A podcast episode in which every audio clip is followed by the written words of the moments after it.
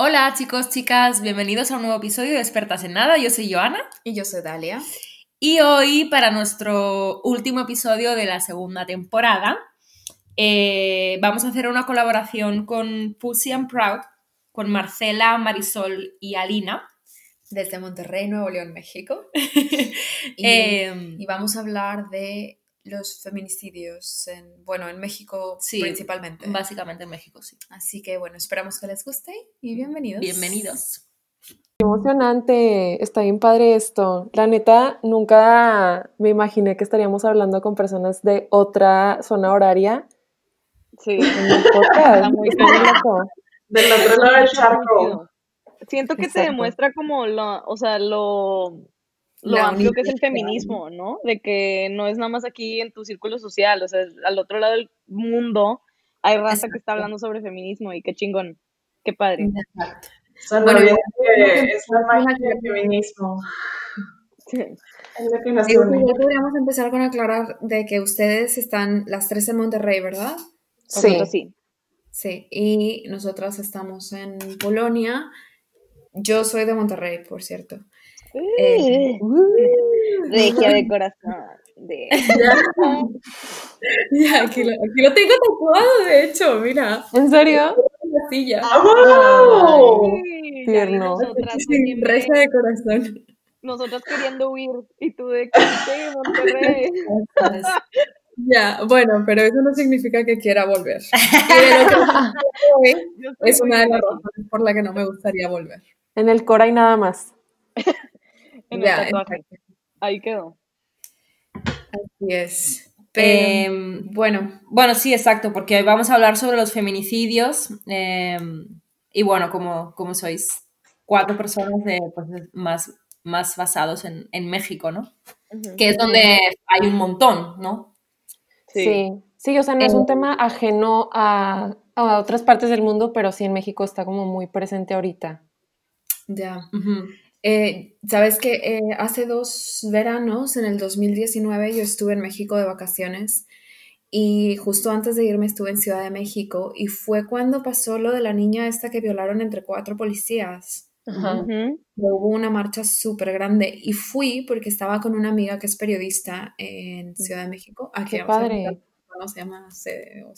¿Qué le cambiaron el nombre? No sé. CDMX. Bueno. Sí, y, y nada, la verdad que yo creo que es de las protestas más grandes a las que he ido, si no es que la más grande, y me sorprendió mucho ver la cantidad de gente que había y todo lo que, lo, lo que pasó, ¿sabes? Que no, claro, eso fue lo que, digamos, la, la gota que derramó el vaso, pero es una cosa que ha estado pasando desde años atrás.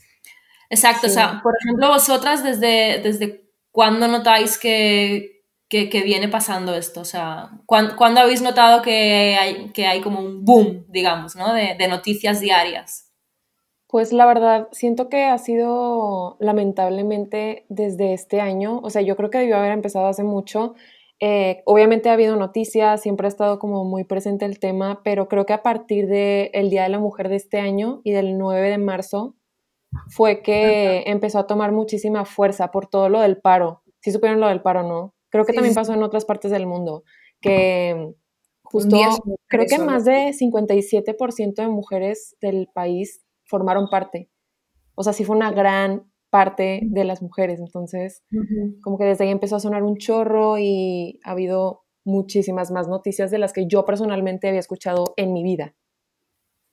Yo, a mí me pasó, por ejemplo, lo del, o sea, el, el boom del feminicidio sí fue en este 2019-2020, pero yo me acuerdo, yo tengo una amiga viviendo en Puebla y me fui a Puebla a visitarla en el 2016 y habían unos panorámicos gigantes que decían la mujer merece respeto, este, cuida a la mujer, de que la mujer no es tuya. Habían anuncios como que para mí en ese momento eran muy obvios, de que, y le pregunté a mi amiga, oye, ¿por qué está eso? ¿De que, que- a qué viene esos anuncios en los camiones y así como tipo de propaganda?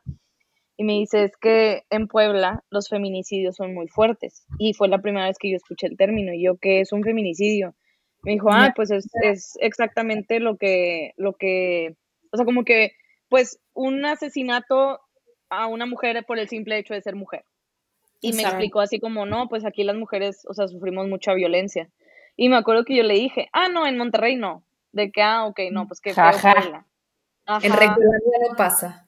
Ajá. Y esa fue la primera vez en el 2016 que escuché feminicidio y fue hasta el 2019 que fue aquí en Monterrey que como que lo sentí muy cercano. Ya, pues vi- eh, en lo que estuve, sorry, en lo que estaba leyendo es de que el término fue integrado a la ley en México en el 2012. O sea, antes de eso simplemente no existía el término eh, Claro, legalmente. era asesinato y ya, ¿no? Era asesinato ya. Y también, ¿sabes? Me acordé de lo de las muertas de Juárez, que es ahí como Ujú. súper noventero. eh, creo que en 1993 o una cosa así. Y que fue como que todo el mundo decía, ¿sabes? De que, ay, a Juárez yo no quiero ir porque ahí matan a las mujeres. Y los números comparados con lo que ahora pasa, o sea, no era nada, No es nada, ¿sabes? Y ya era, no sé, eh, llamaba la atención. Sí, Sí, llamaba la atención, hecho- pero no movía nada. Claro, claro, no había el mismo movimiento que hay ahora. De hecho, o sea, ejemplo- yo cuando hice mi, mi investigación, haz cuenta que, o sea, vi como un reporte, no me acuerdo de qué, o sea, era así como con datos de la INEGI, así, del INEGI. Y había un plano que, pues, hablado, está medio difícil de explicar, pero haz cuenta que era como un registro desde como el 87 hasta el presente de feminicidios.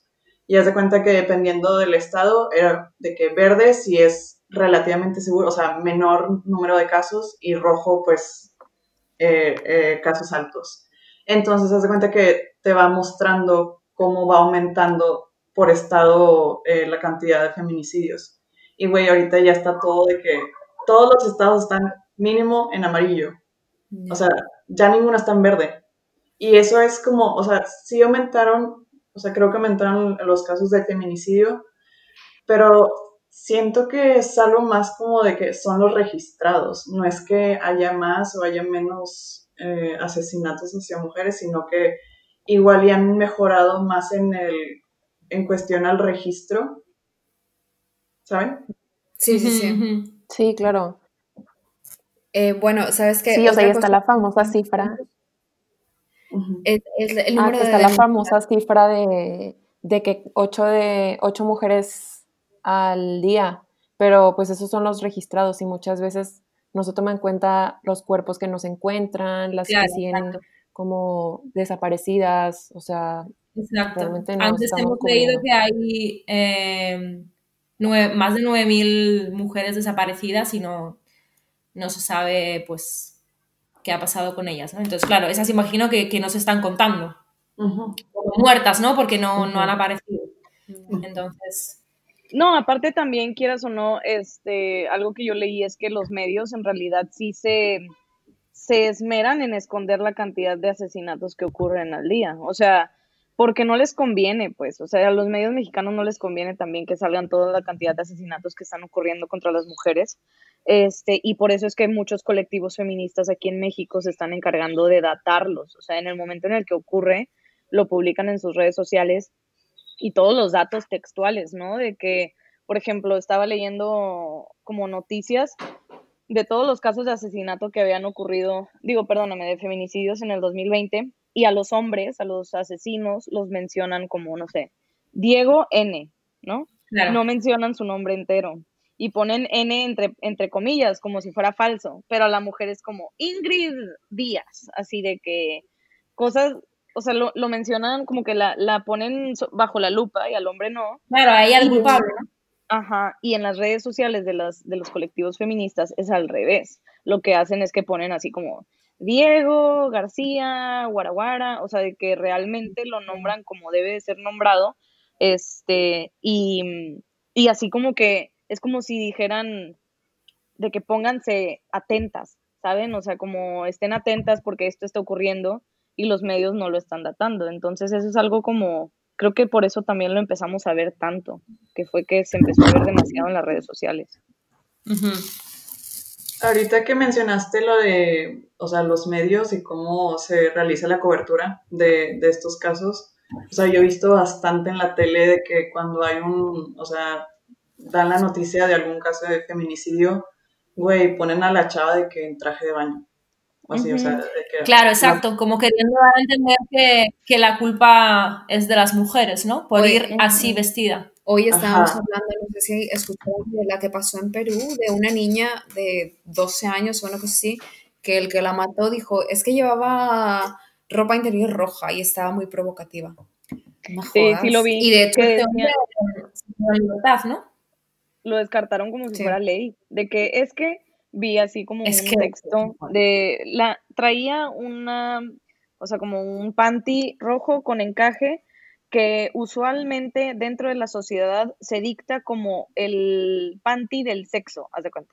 Y de que eso, cuando una mujer, güey, alguien, imagínate en una corte un pendejo diciendo, cuando una mujer usa un panty rojo con enca- encaje quiere sexo seguro. Y ya, por eso haz de cuenta que por el pinche calzón de Victoria's Secret que te compraste en oferta, güey, ya, eso denominó que tú eres culpable de lo que te pasó. Ajá, de hecho, em, leímos antes que, que el, el nivel de, de impunidad de estos casos, de los feminicidios, es del 51%. O sea, eh, que, Más de pues, la mitad. más de la mitad, exactamente. Y, y probablemente muchas de las razones sean esa, ¿no? O sea, que, que el hombre diga tonterías como, como esa. Claro. De O hecho, sea, que, que se excusen, bueno, que, que- que directamente culpabilice a la mujer de, de haberla violado o de haberla matado, ¿no? Sí. ¿ustedes ya vieron el documental de, de las tres muertes de, de Marisela? Sí, Marisela. No. Eh, No. no. Bueno, eh, si no lo han visto, véanlo, está, es un documental buenísimo, pero también, o sea, yo cuando lo vi estaba de que llorando y yo la vi con mi mamá y las dos, o sea, nos quedamos así de que, Es que no en un plano mental, güey, para verlo. O sea, siento que estoy Es que sí. entrando en un hoyo. sí está muy fuerte, pero haz cuenta que, o sea, habla de, de las tres muertes como, obviamente, figurativamente, pero haz cuenta que es el caso de, de Marisela Escobedo, que era un, o sea, le mataron a, el novio mató a, a su hija y luego agarraron al chavo y luego salió impune, o sea, ni siquiera entró a la cárcel y esa fue como que su segunda muerte, cuando ella pensaba que se iba a hacer justicia y dejan ir al, al asesino. Y luego ella intentó, o sea, ella pues hizo todo el trabajo para buscarlo, hizo de que un chorro de marchas para que se conseguir justicia. Ya. Y al final el vato eh, se mete con los narcos. Entonces ya tenía como que su backup, o sea, ya estaba protegido por el narco. Y al final la mata. O sea, mata a, la, a Marisela. Ujú. Entonces, Claro. yo siento que ese fue como, o sea, no, no hay forma de que alguien vea eso y diga de que, que las protestas donde se rayan monumentos y eso, o sea, ¿cómo puedes decir de que esas no son formas después de ver ese tipo de, de casos? O sea, no hay, no hay otra evidencia como para just- invalidar este tipo de, de protestas que se están haciendo. Que ahora que lo mencionas, eh, estábamos hablando antes, eh, Dalia y yo, si, si, si los feminicidios están relacionados con el, con el narcotráfico. ¿Qué, qué opináis vosotras de, de eso? Yo no leí- necesariamente. O sea, sí, a- sí está. En un inicio, como que eso era lo que se pensaba, de que solo los narcos mataban a las mujeres, ¿no? Porque prácticamente el narco vende casi casi drogas y mujeres, pero pues entre ellos.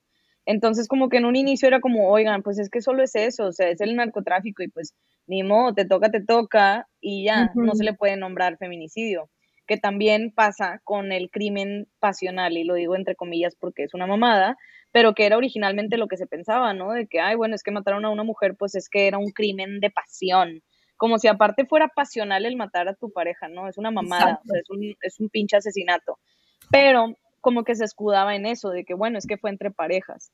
Entonces, como que eso fue lo que, lo que las mujeres estaban tratando de decir, de que no, pendejo, o sea, pasa para todos, parejo, el taxista, el vecino, tu amigo, tu novio, tu papá, que también leí un caso de una niña de tres años que su padrastro la, la golpeó, la violó y la mató. Tres años Lo de los por ser niña. O sea, al final de cuentas, este, ahorita, por ejemplo, en Monterrey les puedo decir que no me van a dejar mentir Mariana y Marisol, digo Mariana, qué pedo, Marcela y Marisol, que, este, una disculpa, compa, una disculpa, que empezó a haber demasiado, demasiada información en las redes sociales de que, eso sí, los narcos o, la, o los traficantes de mujeres estaban levantando personas, bueno, no personas, mujeres, en las calles, este, y que estaban contratando hombres por 10 mil pesos, y hace cuenta que lo que decían era como, tu vida vale 10 mil pesos y, ahí sí ya es algo relacionado con el tráfico de mujeres, ¿no?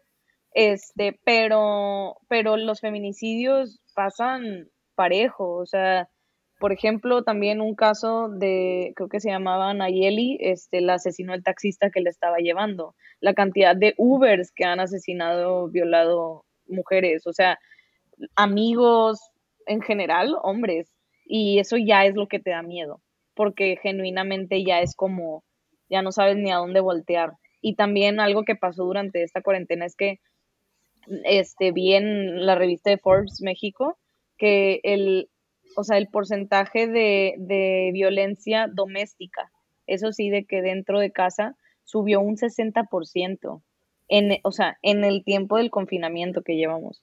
Entonces, ya la, la, o sea, gran, una gran cantidad de mujeres está encerrada en su casa con su, con su, ¿cómo se llama?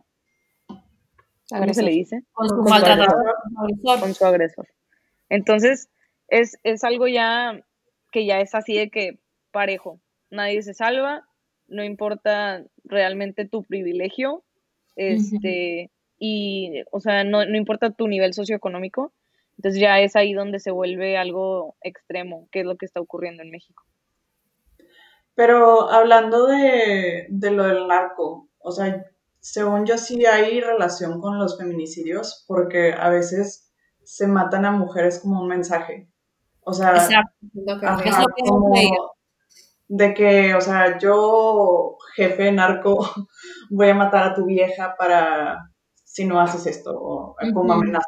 Y también, si hay una mujer que está involucrada en el crimen organizado, se la mata, se le mata porque para que ella no ascienda como de puesto de narcos, o sea, entonces, o sea, sí hay relación también con eso.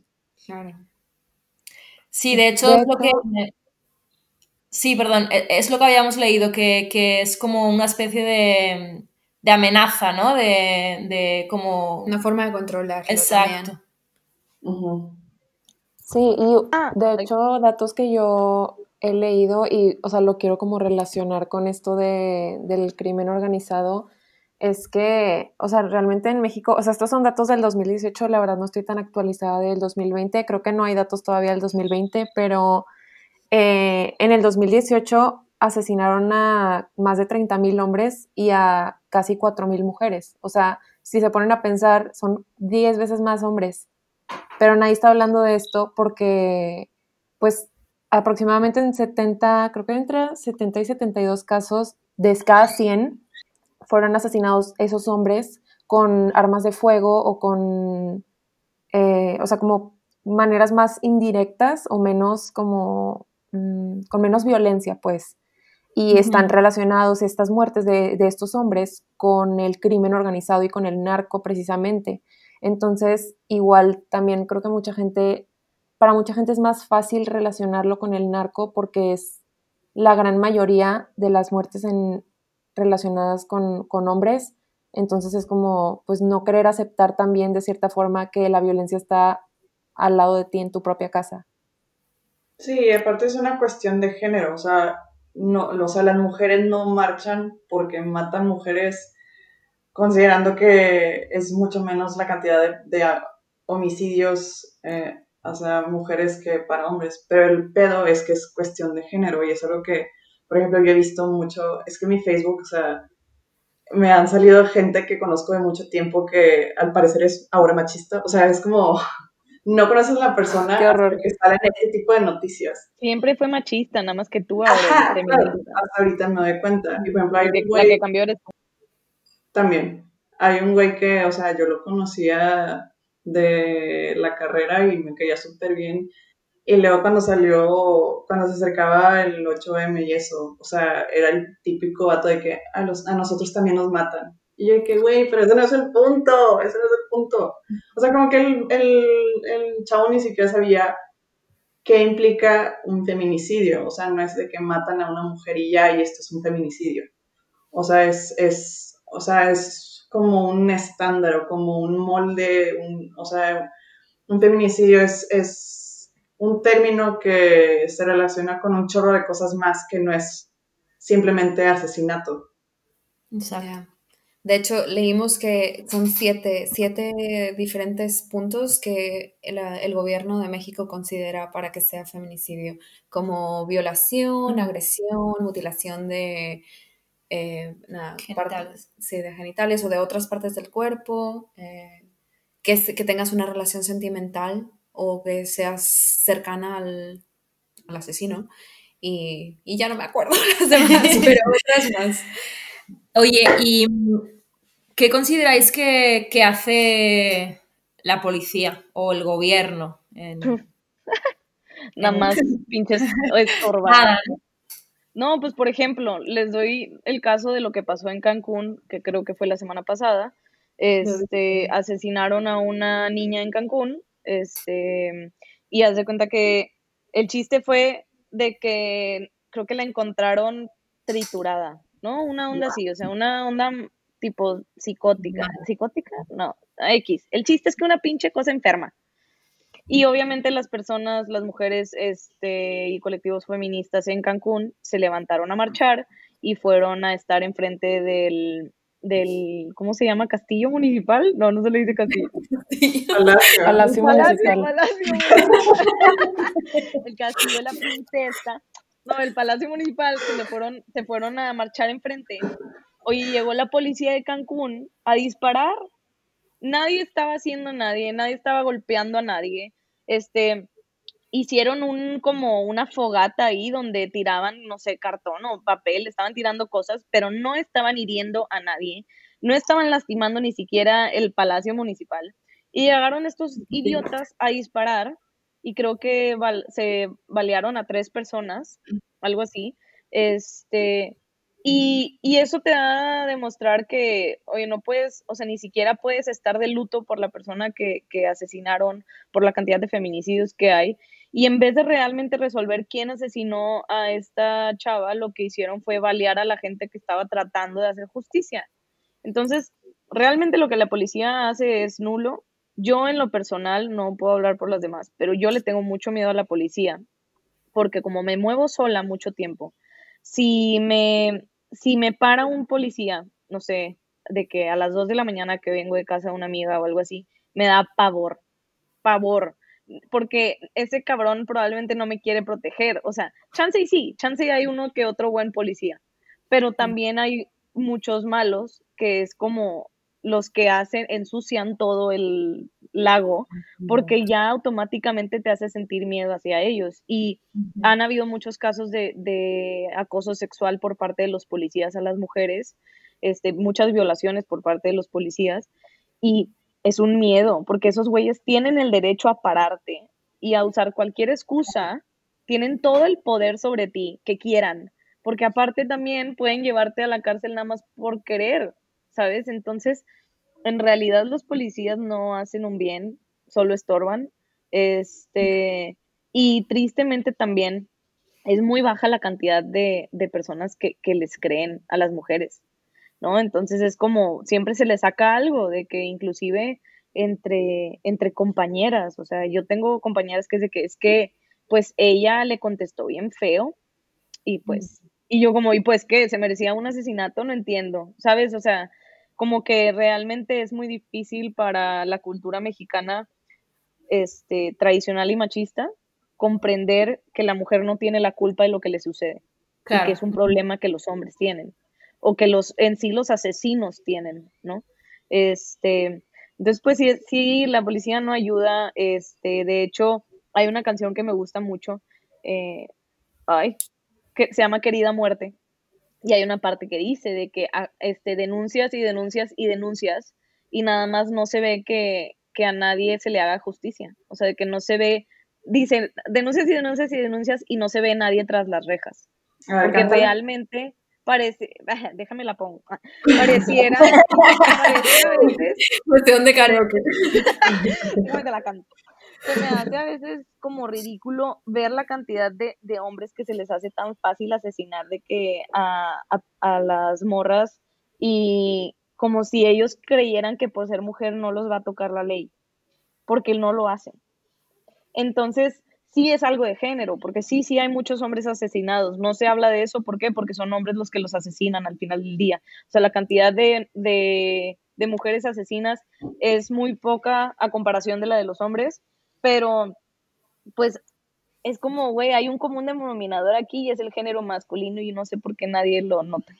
Y ya ese es el, ese es el pedo. Me llamo a callar.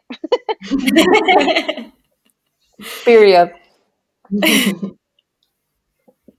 Em, no, lo que, hablando de, de lo de que cuando en Cancún se manifestaron y atacaron a los manifestantes, eh, era lo que estábamos hablando antes de aquí, lo que pasó en Polonia, ¿no? De que em, eh, lo de cuando echaron el este en, el- en la Ah, casa. claro. Bueno, no sé si saben, pero en Polonia hace que un mes igual eh, quitaron una, no, no quitaron, más bien hicieron más estricta la ley del aborto y dijeron que aunque el feto venga con malformaciones o con eh, problemas congénitos, no se podía abortar. Y hubo una revolución, ¿no? Literal, una revolución. Sí. Los polacos, mira, son de la gente más antipática que he conocido. Oye, pero a mí me sorprendieron para a mí bien, también, la verdad. A mí también. Eh, y bueno, pasó eso y estamos, ¿sabes?, en medio de una puta pandemia y bla, bla, bla. Y el miércoles fue el día de la independencia. El día que salen todos los nacionalistas Sí. neonazis, ¿sabes? Y había una, en un departamento, en un balcón, había una pancarta que decía, ¿sabes? Del, del, Sí, que estaba a favor de, de esto de- del aborto y aparte tenía la bandera LGTBI también, ¿no? Sí. Entonces, con fuegos artificiales le empezaron a... gri- gritaban de que hay que quemar esa puta, hay que Ajá. quemar esa puta. Y quemaron una casta, que no era esa, ni siquiera tienen buena puntería, ¿sabes? Los idiotas. Le dieron a la de abajo y estaba... Ardiendo, la casa estaba ardiendo. Y la policía que ha hecho, aparentemente nada. Pero el día de las protestas de las mujeres estaban unas chicas haciendo una demostración, ¿sabes? Se- Semidesnudas y bla, bla, bla. Y ahí así se las llevaron arrestadas. O sea, ahí se nota a favor ¿De qué género. lado está la policía y bueno, y el gobierno, probablemente? Y, o Eh, sea, Sí, claro, en- en y es que a los medios les encanta, No, a los medios les encanta criminalizar la protesta. exacto. Ah, que sí, en Polonia, o sea, ¿ustedes sienten que hay muchísima tensión entre hombres y mujeres? Es que es lo que comentamos eh, a veces, ¿no? Yo creo que aquí es como tan, no sé, yo creo que es por la religión también, ¿no? De puertas para adentro, la verdad yo no sé, eh, ya te digo, hemos estado antes leyendo, pero no hemos encontrado números ni nada, estadísticas. Yo no sé de puertas para adentro lo que pasa, ¿no? Porque bueno, eh, pero yo no siento esa, no sé, ese acoso que, que puedo sentir en España, que seguro sentís en México. Yo no siento esa, no sé, esas miradas, esa, esas actitudes hacia, hacia las mujeres. Yo en mis carnes no lo he notado. Yo tampoco. Yo creo que... Eres Carles. Yo creo que, no sé, precisamente por la educación que tienen o la religión incluso como que se nos respeta.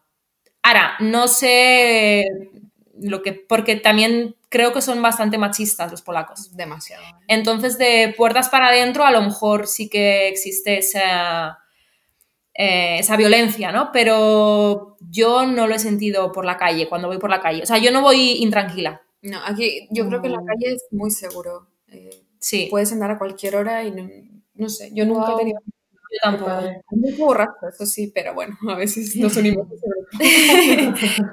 Eh, otra pregunta que os queríamos hacer es precisamente esa. ¿Cómo, ¿Cómo sentís vosotras viviendo allí en México? O sea, ¿tenéis miedo de salir a la calle? ¿Habéis tenido alguna experiencia mala de decir, Ay, Mm, pues yo, mira, yo yo... tengo una. Ah, bueno. ¿Quién, quién primero? No, dale, dale. Yo me acuerdo de una que fue, o sea, cuando yo estaba chiquita. O sea, yo creo que yo tenía como cinco años y estaba con mi hermana que me lleva tres años, entonces sea, ella ya estaba pues era una niña, pero estaba más grande, o sea, no estaba tan pendeja como yo a los cinco años. Entonces me acuerdo que mis papás, o sea, fuimos al súper y mis papás iban de que a comprar algo súper rápido y no nos queríamos bajar, entonces nos dejaron en el carro. También en ese tiempo, pues dejar niños en el carro, pues no era tanto pedo como ahorita puede ser. Como ahorita. Pero me acuerdo que, que le pusieron la alarma al carro y era de que alarma de movimiento. Entonces de que pues, nos movíamos sonaba la alarma y hacía un chorro de escándalo y luego mis papás como que tardaron más. Y luego se nos acercó un señor al carro y nos decía así como que abrirle la puerta para, como para ayudarte. Y o sea, mi, mi hermana le decía que no, no, es que no se puede, no se puede, no se puede. Y que ándale, quítale seguros, quítale seguro. Y mi hermana decía que no, no, no, y ya se fue. Pero, o sea, si hubiera estado sola, le hubiera abierto. Y quién sabe qué me hubiera pasado. O sea, es, es así como que una experiencia que, que dije que de la que me salvé, de la que nos salvamos. Y, o sea, yo creo que es algo que no me di cuenta del potencial o el peligro que, que fue eso hasta ya más grande. Y, y pues así. A mí me pasó lo mismo, pero no, mi papá no me dejó en el carro. O sea, fue una onda de que, este, yo he tenido nana toda la vida, este, Martita. Y yo la acompañaba a las vueltas, ¿no? Porque Martita era de que, oye, pues no sé, voy por tal cosa, ¿quieres venir? Digo, ¿cuál, cuál quieres venir, güey? Pues no había opción, era de que te vienes o te mueres sola en la casa, ¿no? Entonces, fui con ella y nos íbamos en taxi. Y haz de cuenta que yo me acuerdo que me subí al taxi y era un señor ya grande. Y este, cuando llegamos a comprar pollo, me acuerdo perfecto que era un pollo que venían así braseado en la calle. Martita me dijo, ah, no, se baja Martita y yo estaba a punto de bajarme y me dice el señor, quédate, quédate, yo, yo la cuido, le dijo a Martita, yo la cuido, quédate.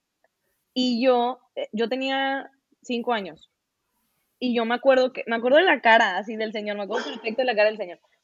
Y Martita, sí, quédate, no pasa nada. Y yo, no, no, no, no, no. Y yo, no, no. Y el señor, quédate, quédate, mijita, mijita, quédate, yo te cuido. Pero así súper insistente, de que quédate, quédate. Y yo, no, no, no, Martita, Martita, Martita. Y Martita, de que bueno, ya vente. Me acuerdo que Martita como que se enojó de que, ay, che niña chiflada, vente. Pero yo estoy segura que si yo me hubiera quedado, yo no regreso. O sea, ¿por qué, ¿por qué, quieres que yo me quede en el taxi? De que a ti qué te importa lo que batalle la Martita o no. Claro. Entonces, claro que en ese momento, pues X, ¿no? Te pasa por casual, pero cuando yo me empiezo a meter en todo este pedo, es cuando me viene ese flashback de mi infancia, que ni al caso, este, y lo recuerdo como, no mames, de la que me salvé. Pero yo ahorita, Lina, mis 25 años, yo sí tengo mucho miedo. En general, siempre lo digo en el podcast, yo soy muy cula. O sea, yo no soy como, ay, oiga, no pasa nada. No, yo siempre sé que algo pasa, ¿sabes? O sea, soy en, en sí paranoica. Pero, por ejemplo, yo me mudé de una colonia privada en la que vivía con mi mamá a, a una colonia abierta y todos los días tengo que pasear a mi perro tres veces al día. Y siempre que salgo al lado de, o sea, como que al lado del parque hay una avenida principal en donde vienen y van muchas personas.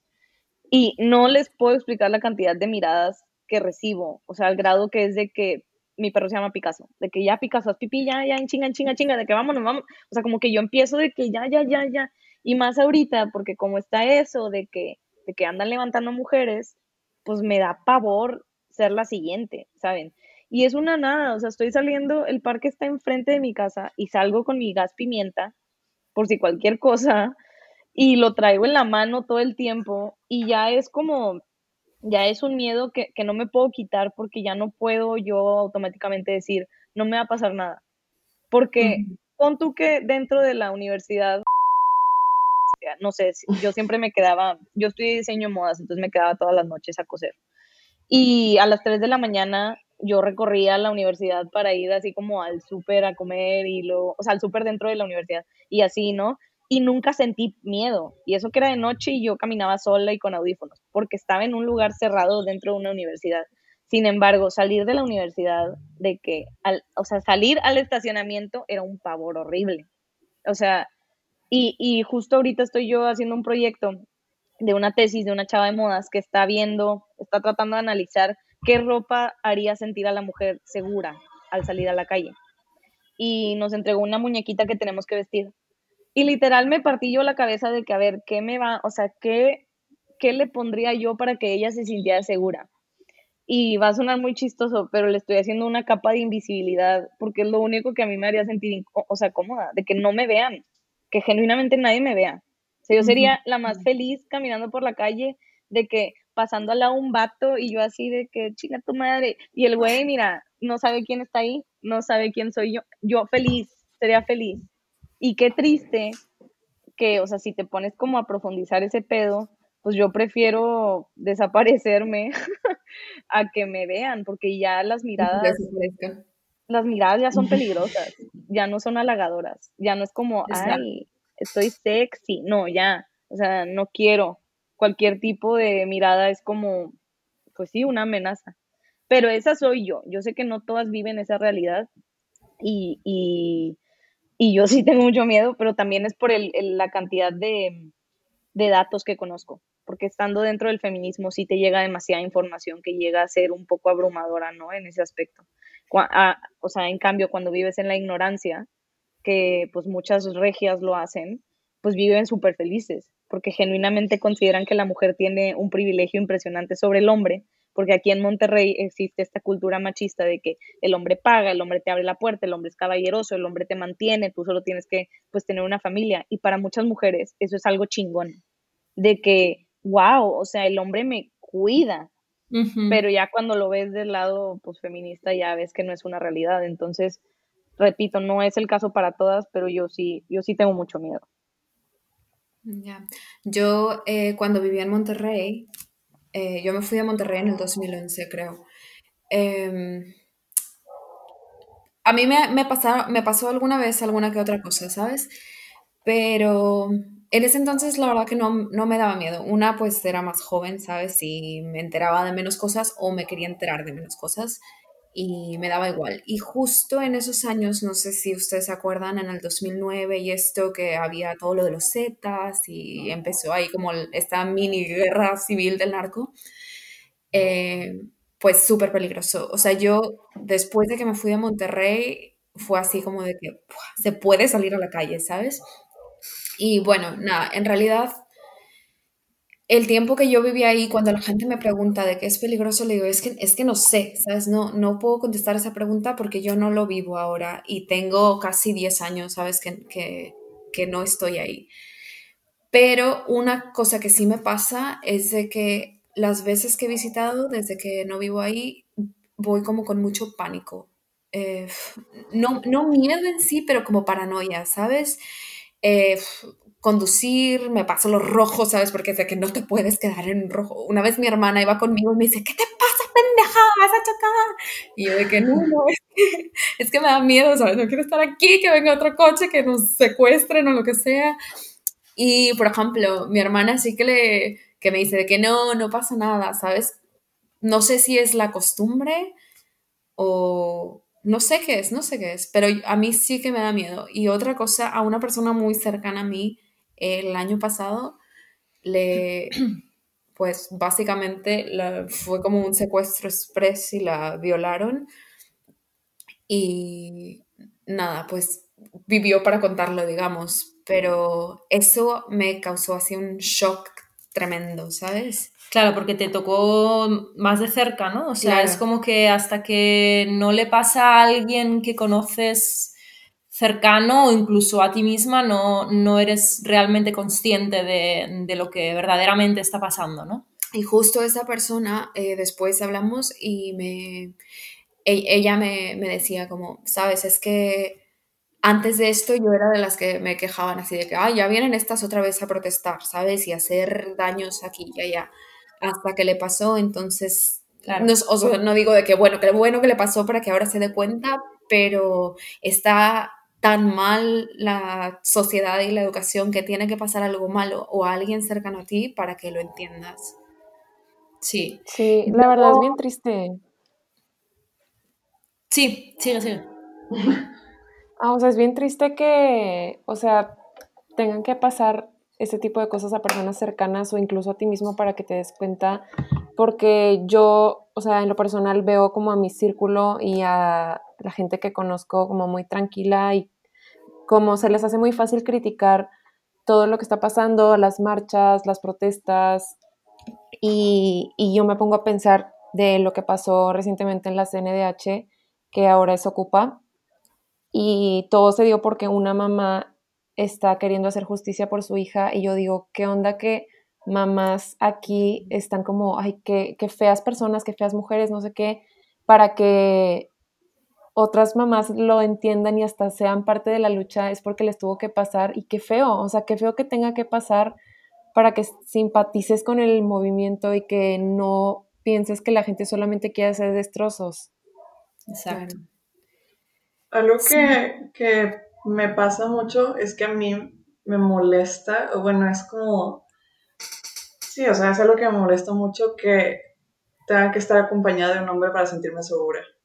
O sea, es como, o sea, si, no sé, tengo un plan en la noche y, y va a barrio, barrio antiguo, era de que, ah, vamos a ir con hombres, o sea, estamos bien, vamos bien. O de que irte de viaje, de que, ah, van amigos hombres, nos van a cuidar.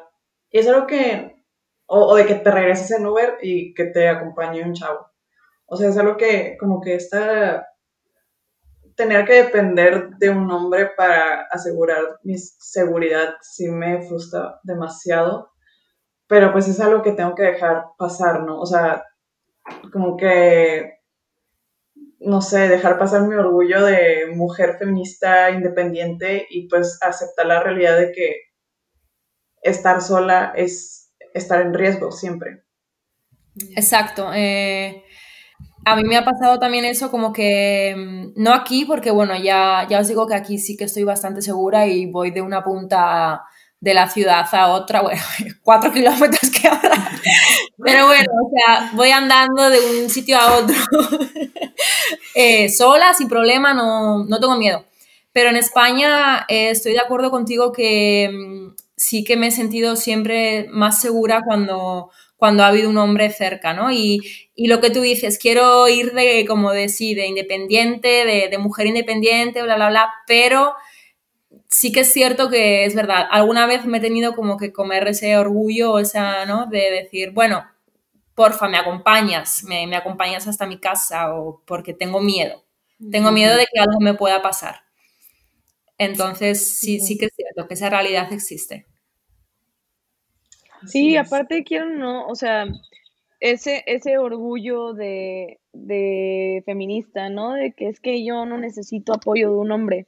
Es algo que, que yo hablaba hace poco este, con unas amigas, porque les decía, sí podemos decir de que no, es que los hombres, bla, bla, bla, no son buenos, digo, no que no son buenos, sino de que yo no los necesito para cuidar de mí, etcétera. Y también puedo decir, oye, no, el hombre es el que tiene la culpa de, de si me viola o no, si me violenta o no. Entonces, él es el que lo tiene que arreglar. Yo puedo salir a la calle desnuda y él me tiene que respetar. Claro, esa es la, esa es la utopía, ¿no? Pero la realidad está en que ahorita sabemos que hay tanto daño y que, y que se va a culpar la vestimenta de la mujer, que ya sería una tontería, este, ya sería una tontería como no hacer caso digamos, a las reglas sociales. Exacto. dentro de mi feminismo me siento muy culpable de decirlo, pero es la única manera en la que yo sé que es, es lo poquito que puedo controlar sobre la seguridad que yo voy a sentir.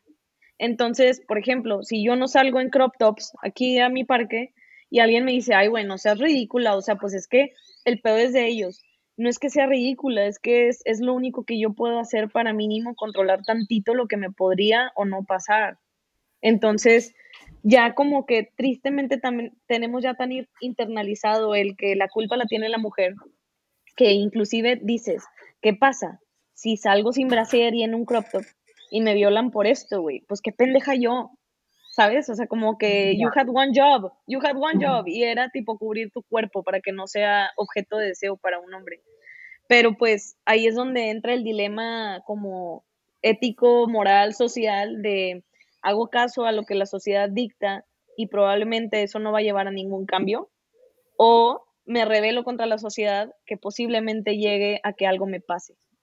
Y pues es algo muy difícil, es algo muy difícil que creo que es una decisión que se vive todos los días. Ahorita, este, muy internalizado, agradezco el confinamiento porque no tengo que salir como por algo en específico y me siento un poquito más segura en ese aspecto.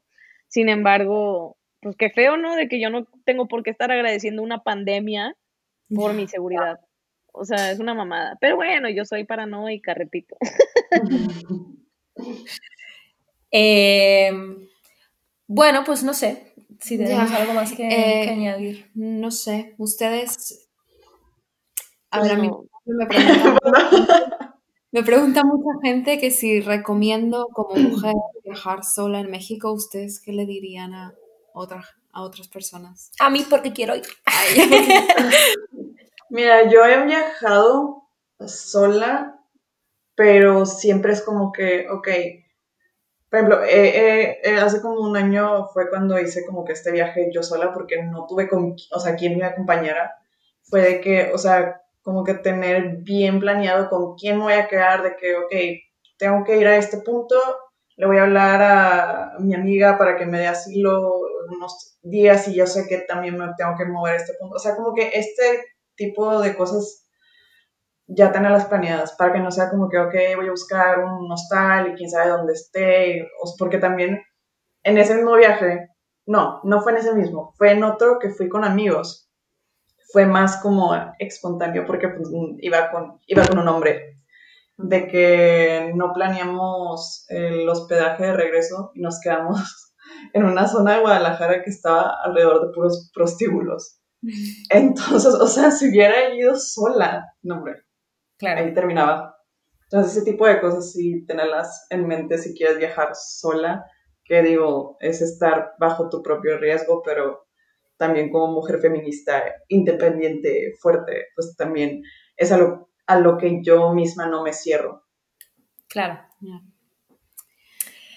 Bueno, Sí, yo la Pues- neta, o sea, pues pienso como que eh, más como de mi propia posición, que yo he tenido que viajar sola, pero por trabajo, y ya no es ahí como una opción de que, ay, lo quiero hacer o no, o sea, tengo que hacerlo y también, como dice Marisol, o sea, lo he tenido que planear así.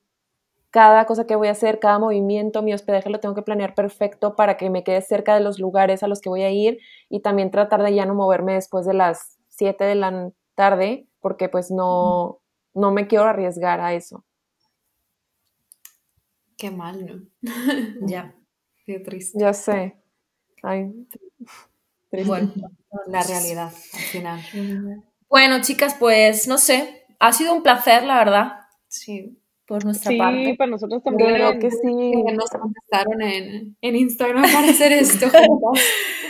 Así que nada, igual y, y nos podemos volver a juntar en otro momento para... Sí, para- Sí, claro, para Pero otro tema, porque eso está cool, el poder discutir entre, o sea, entre mujeres feministas, pero que viven en, o sea, lugares muy distintos, con culturas muy distintas, se me hace algo súper cool como comparar, ¿no? Para que sea también una onda de, ¿cómo se dice? Como, como información más fundamentada, porque a veces siento que cuando hablas desde tu trinchera es como, puede haber este espacio para que la gente diga de que, ay, tú qué sabes, de qué niña privilegiada, bla, bla, bla. Y sí, lo entiendo, pero está padre como el tener una discusión de que diferentes perspectivas así.